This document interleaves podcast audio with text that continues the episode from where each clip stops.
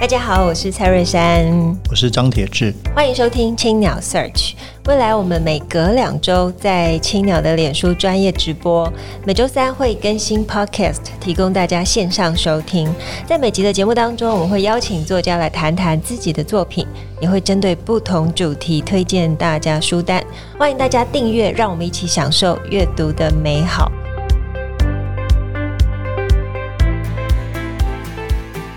听众朋友，大家好，我是蔡瑞珊，我是张铁志，欢迎收听青鸟 Search。今天是节目第一百零一集，那我们邀请到一个我非常钦佩的作家李同豪老师来跟我们聊聊这一本圆山大饭店记录下来的故事，就是《红房子》。我们欢迎老师，嗨，大家好。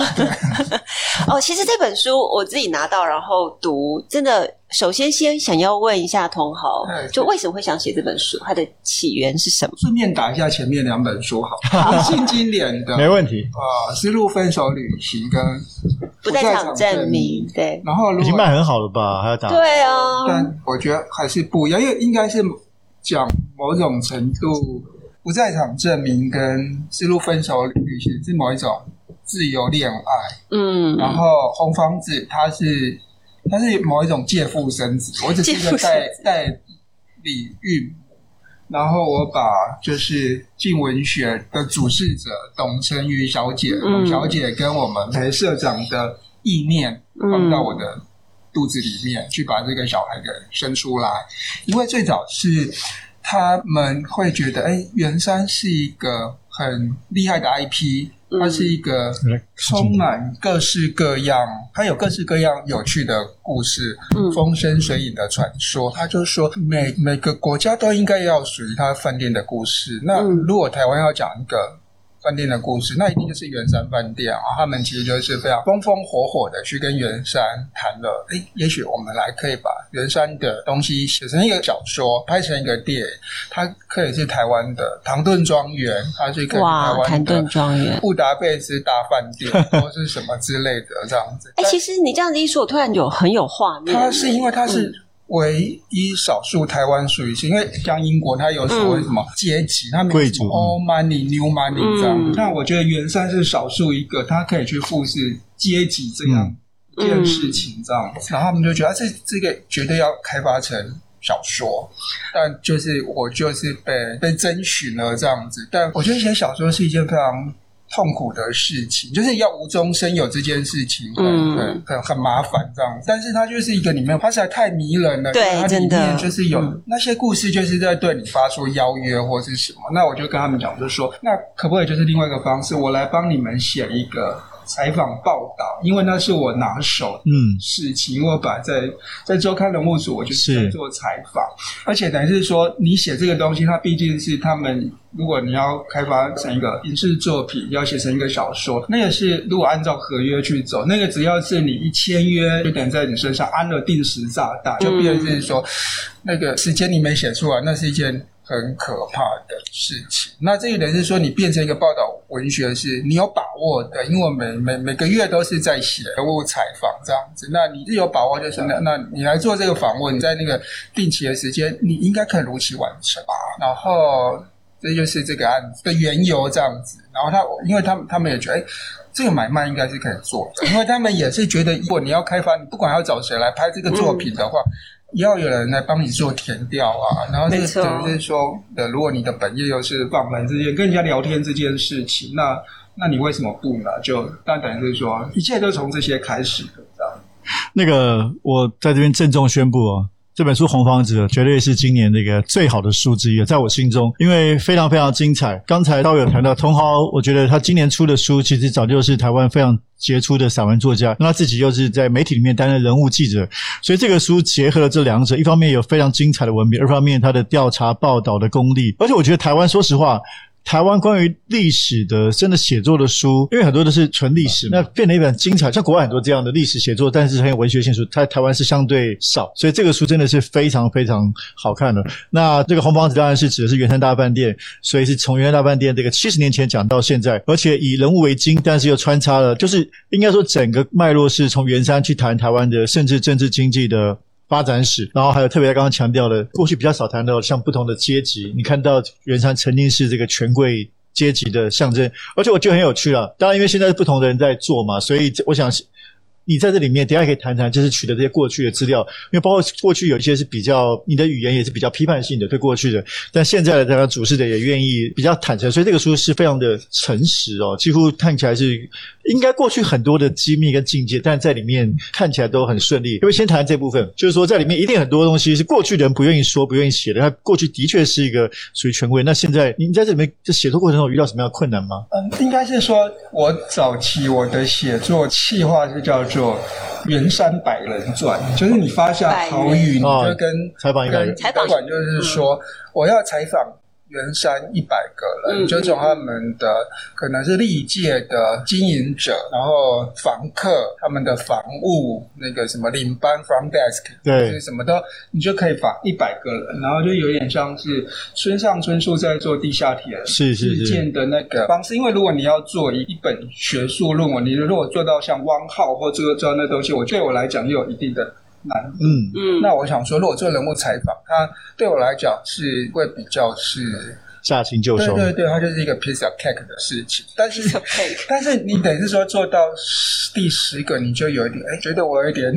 好像拿石头砸到自己的脚的感觉。你就想说，这块蛋糕怎么那么硬，吃到你的牙齿都快崩掉的感觉，这样子。而且在访问下来，你的填调真的非常扎实，因为把圆山饭店几乎呃幕前幕后的幕后的话，我们可以说在里面工作长达十几二十年、三十年，甚至做到退休的呃里面的像是领班啊，然后呃工作的人，他们可以得以窥探，就是在圆山大饭店整个从成立然后兴盛。到走入民营化整个的过程，那当然我们都知道圆山大饭店它代表台湾一代权力的象征啊、它其实就是真正的权力啊。那刚刚其实，在访问前有跟同行聊到，同行就有一个对比蛮有趣，你是说觉得圆山大饭店其实就是近似于台湾的处境？就是现在我在做的这个过程，我会觉得它跟台湾。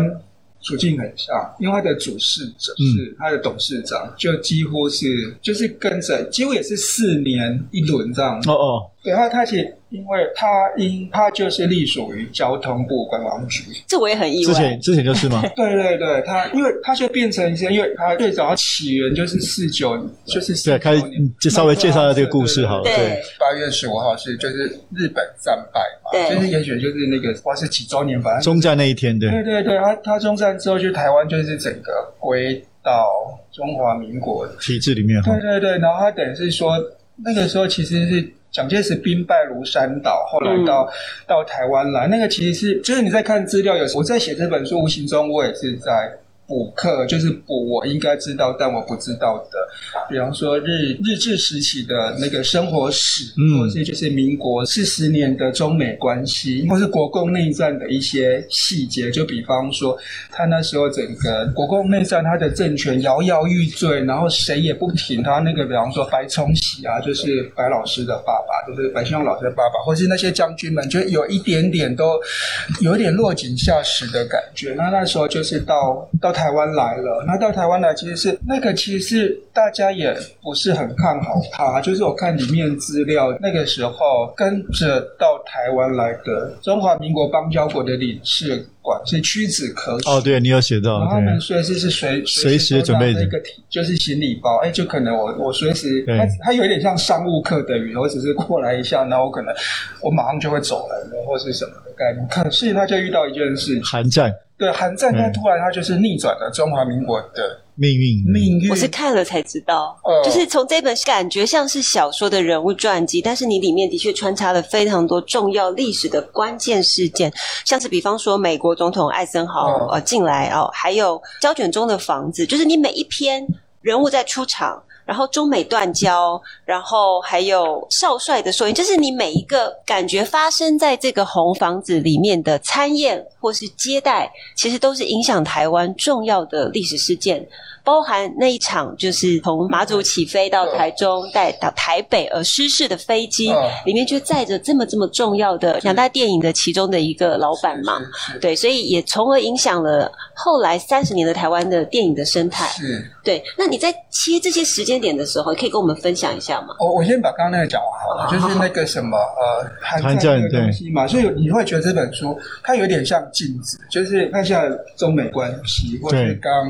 那个就是您讲到说什么艾森豪来在，因为因为前阵子不是裴洛西也来，没错，那你就会觉得为什么历史就是不断在在跳针，在重演这样子，你就从这里面哎。诶现在就比方说，现在就是蔡英文的体制，它也是因为哎，整个个微妙的台海关系，然后跟美国进入一种史无前例的这种好的一种，就是一种眉来眼去的那一种，就是那种外交关系的。但历史就是不断在重复这样。对，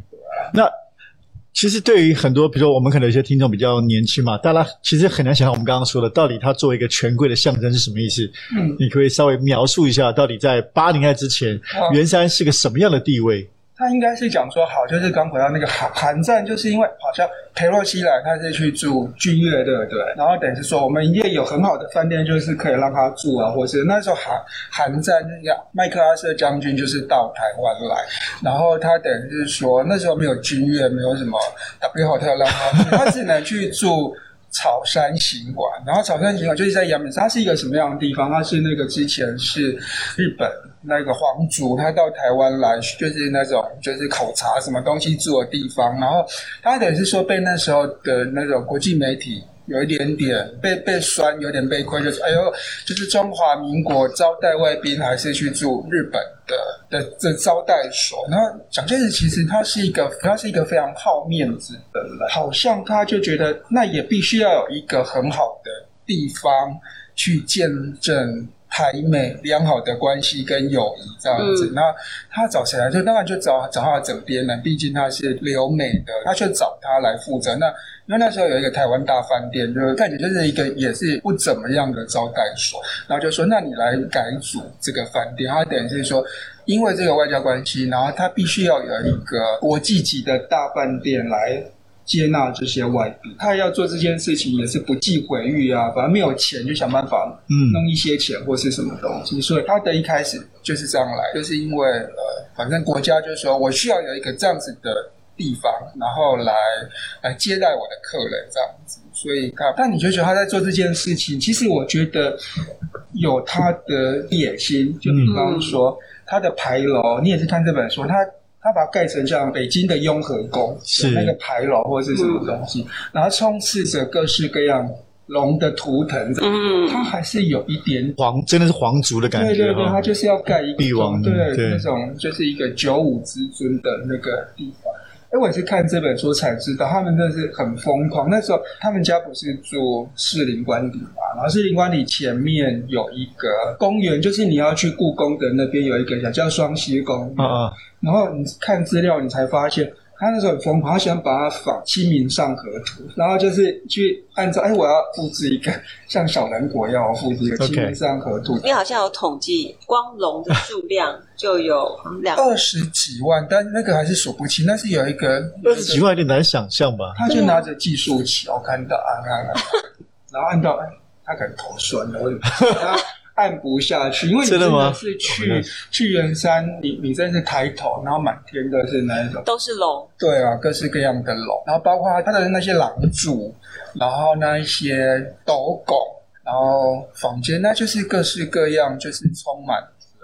上下以后，就是乡民们喜欢讲中华民国美学、华国美学、华国美学，它就是某一种华国美学的。嗯集大成者这样子，但是我打一个上下引号，对，因为因为我对华国美学这四个字没有什么 OK 的号，因为这东西你可能再过五十年或者是几年之后，它又会是一个不同的面貌这样子。嗯、对对对，我我想所谓的华国美学，不光只是建筑，还有一些 manner 这样，就是有一些像七零年代，还是有一些国民党，它也带来一些很有趣的人，有趣的。文化，当然你在现在的政治气氛，这些人是几乎没有人要讨论或是什么，就是包括里面我我记得是有，因为前阵子林怀民老师出书嘛，那我就是对你刚做的对谈，对对对，然后他其实有讲说，比方说那个那那个时候于大刚他们会在那边招待那国外来的舞者啦或是什么，然后甚至你想要那个。川端康成也住过，嗯，然后就是国民党，他有一些那种他的文人就没有那么的跟跟党没有靠得那么，嗯、还是有一些比较有风骨、比较有硬朗的，他们还是会习惯去那个地方吃饭，是是是。算是世界闻名哦，在一九六七年还获得财经杂志评选是世界的十大饭店。哦、那我觉得你里面在形容一个人，算是之前我们比较少知道的，叫做孔二。对，所以关键人物，关键人物几乎是你这本的主角哎。哦、那他在哦，你在一百二十八页的时候，你用四个字。呃，就让他出场，就孔二来了，嗯，然后就开始把他来了啊、呃，走遍整个红房子里面，嗯、然后只要他走到哪里啊、呃，讲了谁的名字，那个员工就要在他后面，嗯、呃，一起跟着猎舞随行，是，所以本来是七到九人的呃一个巡视的团队，变成十几人、二十几人，哇，嗯、看起来浩浩荡荡，而且你对他的那个衣着的形容也非常的惟妙惟肖，那。我觉得从他带出呃讲硕美龄，然后带出蒋经国，然后带出就是整个台湾政权，包含他在美国居住啊，把整个圆山饭店的人带过去啊的一些帮他们料理哈。你写说什么在纽约就是有三十呃二三十人招待他们，哇！我觉得这些真的是描绘了让人觉得不可思议。这些资料，然后还有你在写这些下笔的时候，你有担忧吗？或者是觉得？要怎么样去把它如实呈现？其实还好哎、欸，我觉得，因为比方说回到我刚刚讲，我没有讲完，就是本来要写圆三百人传，但你发现你写到一半你就写不下去，嗯、因为那些员工们他们都是非常质朴的，嗯、有时候你讲一讲，哎，你会发现为什么故事听起来都很像，因为他们不是职业受访者，哦、他们也不是专业的公关人员，然后他们其实也是在他们自己的的位置上，就是把事情给做好。那这些人有时候讲话就会很木讷。所以你也都问不下去，或者啊，饭店很好啦，照顾我们，或之类的，那你就发现这条路是走不通，因为你会得到一百个极其类似的故事。你同时他们在讲很多事情，你又会觉得非常的陌生，因为很多东西就是就是说你必须要去补课。就比方说艾森豪来到底发生什么事情？那你有一个必得要做功课，就是去翻。老报纸，嗯，对，你看了很多老报纸，你引述很多资料，便是说，那又是另外一个哦，就另外一个功课，那就是等于是说，你把从民国大概四十二年那个联合报，就是看到你把所有的，大概就找到了几千笔的资料，你就把那些资料给看完，关于他怎么去描描写圆山，然后。你怎么去诠释这一些的资料？这样某种程度，大家就说：“哎，你怎么推荐《红房子》这本书？”我就说：“这本是一个和定本精华的美华报。”因为其实我自己还是有一些核定的。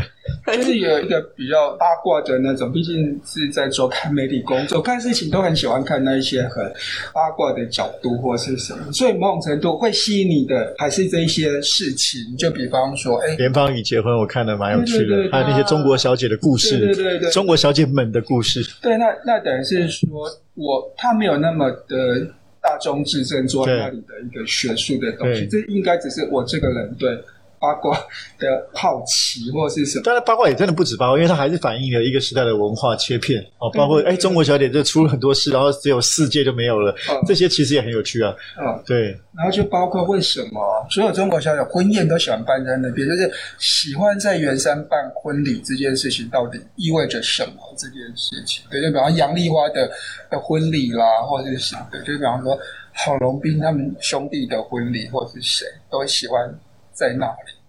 办婚礼这件事情，对，就是呃一个权贵嘛。那里面有谈到，就最后呃后半段有谈到的，就是圆山联谊社。哦哦，所以我刚刚就问同好，那联谊社还存在吗？还存在，还在。然后而且那个会费好像从本来的七万到现在变成四十几万。对，然后七万你要讲说是民国六十几年的币值，七七万块应该可以。做很多。事，现在现在七十万，对，搞不好那也差不多没有涨价的意思，就是因为因为币值改变了嘛，对。而且是搞不好那个都要七万是已经是更贵，一个头七款，你要买房子真的头七款，所以你大概两三百万在台北市就是可以买一个房子或是什么。它等于是说，如果原山是一个就是权力的，它又是权贵中的权贵，就是比方说你你到一般的饭店可能是经济舱，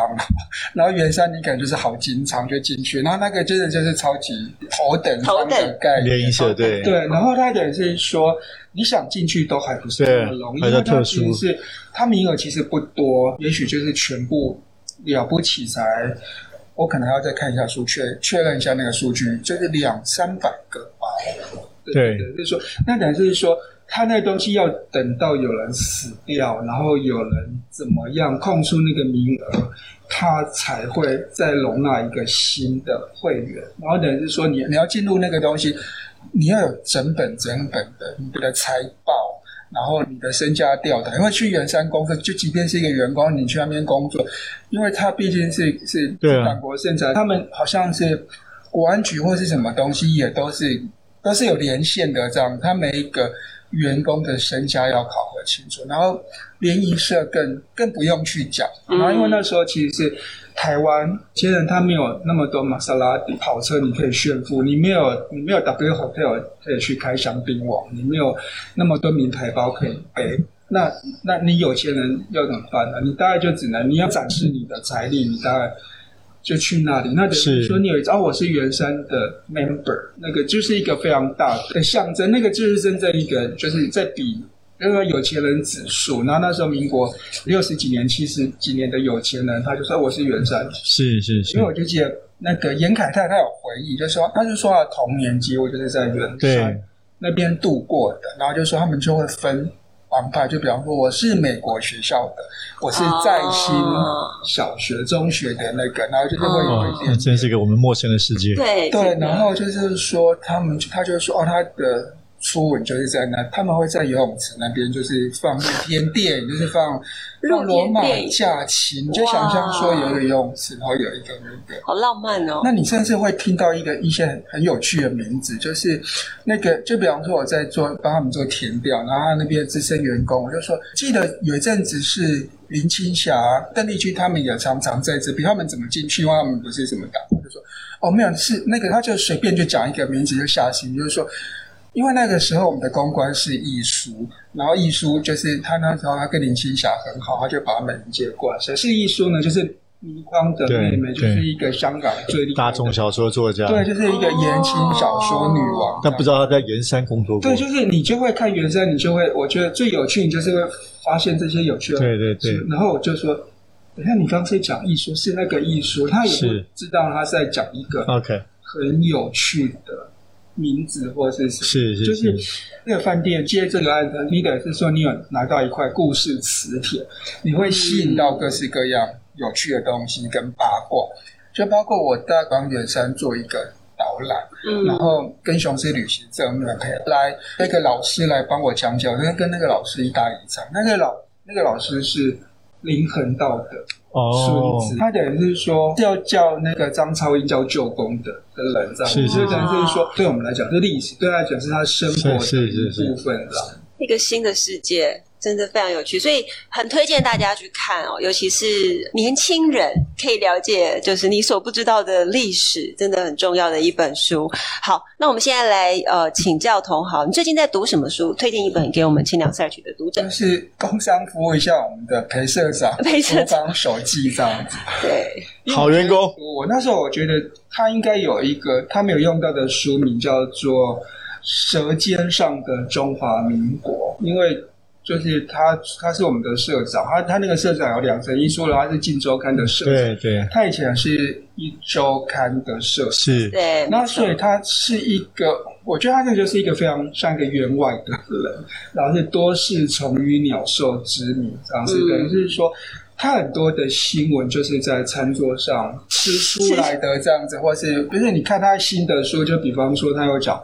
国安密账啊，或是讲，就是有一些故事、哦、新的书有这些。对对，他他的书，因为第一本书，我觉得他还是有一点在暖身。对，然后就他没有讲到太多的事情。我自己也很期待。第二本书就是那种活力球，那、嗯、今天上市。今天上市。我们希望有荣幸跟他来上节目。对，我们可以邀请他来。那同时，当然裴社长在我们即将在高雄开的晨风青鸟，我们有举办呃一系列的活动。那在九月二十五号的下午，裴、哦、社长也会在那边有一场新书分享会哦，也欢迎听到的听众朋友，还有线上直播的读者，可以就是密切锁定我们的脸书。好，那我们非常感谢同豪今天的分享。那这部作品不仅写下台湾昔日的样貌，从日治时期到国民党迁台一代强人的逝世。那么走进红房子，你可以看到哦，转角处你可以看到很多不为人知的故事。那这本书将是一本开启神秘之门的钥匙。那我们今天节目就进行到这边，非常感谢大家收听清凉 Search。本集也感谢郑成集团赞助器材。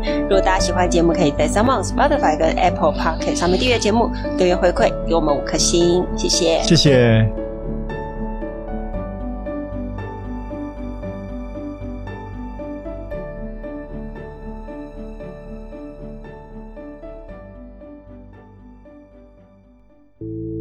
青鸟为你朗读，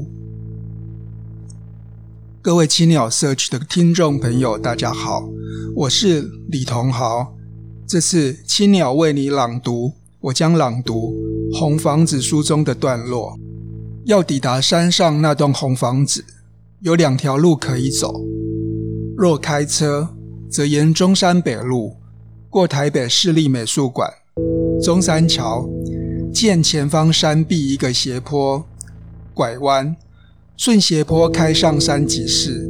若步行，便在中山北路健谈中心对面公车站牌，找到路边一对又像狗又像狮子的石雕动物。动物们身后是一条登山步道，沿着步道一级一级往上走，蜿蜒的山路。视线被前方荒烟蔓草挡住了。一转弯，眼前是一座巨大的牌楼，与北京雍和宫一模一样的牌楼。牌楼上有右制作写着“圆山大饭店”五个大字。那雄浑强健的比例，乃出自孔子七十七世嫡孙孔德成手笔“圆山大饭店”。剑潭山上的红房子，楼高十四层，七彩画梁，飞檐斗拱，丹珠圆柱，金色琉璃瓦，古色古香的建筑语汇，把红房子修饰得像一则章回小说。广场上，一车车的游览车载来一波波的游客。大义年代。唯有此处大发利市，仿佛宫殿，仿佛庙堂。红房子尽是红地毯、红廊柱，红是朱红，是竹红，是鸽血红，是二月风花红。红是火红，是胭脂红，是蜡响歌时一径红。那庄严的大红色，在油漆公司。已有专属的色票，是为圆山红。游客们站在厅堂，抬头张望天顶上的梅花藻井，听着一旁解说员好详细地解说。藻井是中国建筑中一种顶部装饰手法，将建筑物顶棚向上凹进处如井状，势必是有凿纹花式，故而得名。藻井常见于宫殿或庙宇天花板，通常在皇帝宝座或佛坛之上，往往是一个建筑最尊贵的地方。所以有风水师在媒体上说，圆山大饭店整栋建筑最佳能量就是在梅花藻井所在的位置。站在藻井下方，可以吸收龙凤呈祥的富贵之气。圆山的藻井，圆山的梅花藻井中央有五条金龙环绕一颗龙珠，意味五福临门。龙在不厌精细的梅花藻井上，在栏杆上的莲花宫灯，龙也在喷泉池里。金龙厅大堂有座三爪金龙喷泉，为圆山饭店前身圆山神社的遗留文物。一九四四年，一架日本飞机意外撞上神社，华美的木造建筑在熊熊大火中付之一炬，唯独陵园的喷泉铜龙毫发无伤。莫人莫不视为神机。是以初代圆山饭店金龙厅落成，蒋宋美龄便责令部署。是以圆山初的，是以初代圆山饭店金龙厅落成，蒋宋美龄便责令部署，把铜龙安置在饭店厅堂。龙在红房子无所不在。某常处此处的老外某日一时兴起，仰头指点周遭金龙，因为太多太多了，头抬得高高的仰望，数到脖子都酸了。老外放弃了，他低头看看手中的计数器，上头的数字是二十二万，红房子至少有二十二万条龙。故而说，这是一座龙宫，也未尝不可。龙在琉璃金瓦屋檐上，与麒麟、凤凰众神兽并列，是为龙生九子。龙也在宴会厅的五彩琉璃屏障，见龙在天，神龙摆尾；飞龙在天，是为九龙照壁。玻璃屏障仿照故宫的九龙壁而建。飞龙是装饰，也是对统治者的讴歌。天龙是九五之尊的另外一个名字。这里是帝王的宫殿。一九四九年，蒋介石国共内战失利，败走台湾。失势的强人在这座小小的岛屿，用坚强的意志排除异己，改组政党，重建属于自己的王朝。他在昔日的神社旧址。起高楼宴宾客，美国艾森豪总统、伊朗巴伊朗国王巴勒维、太皇普美弘，一百一十位国家元首来来去去，红房子一时间衣香鬓影，冠盖云集。后来蒋介石走了，父死子继，蒋经国上任，蒋经国死了，随后李登辉。陈水扁、马英九、蔡英文几番改朝换代，风云变色，唯独红房子仍矗立在剑潭山上，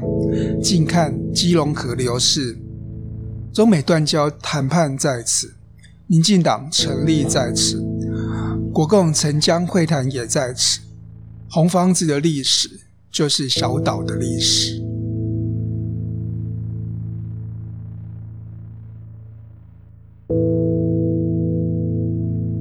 今天的分享就到这边，我是李同豪，欢迎大家阅读《红房子》这本书，谢谢大家聆听。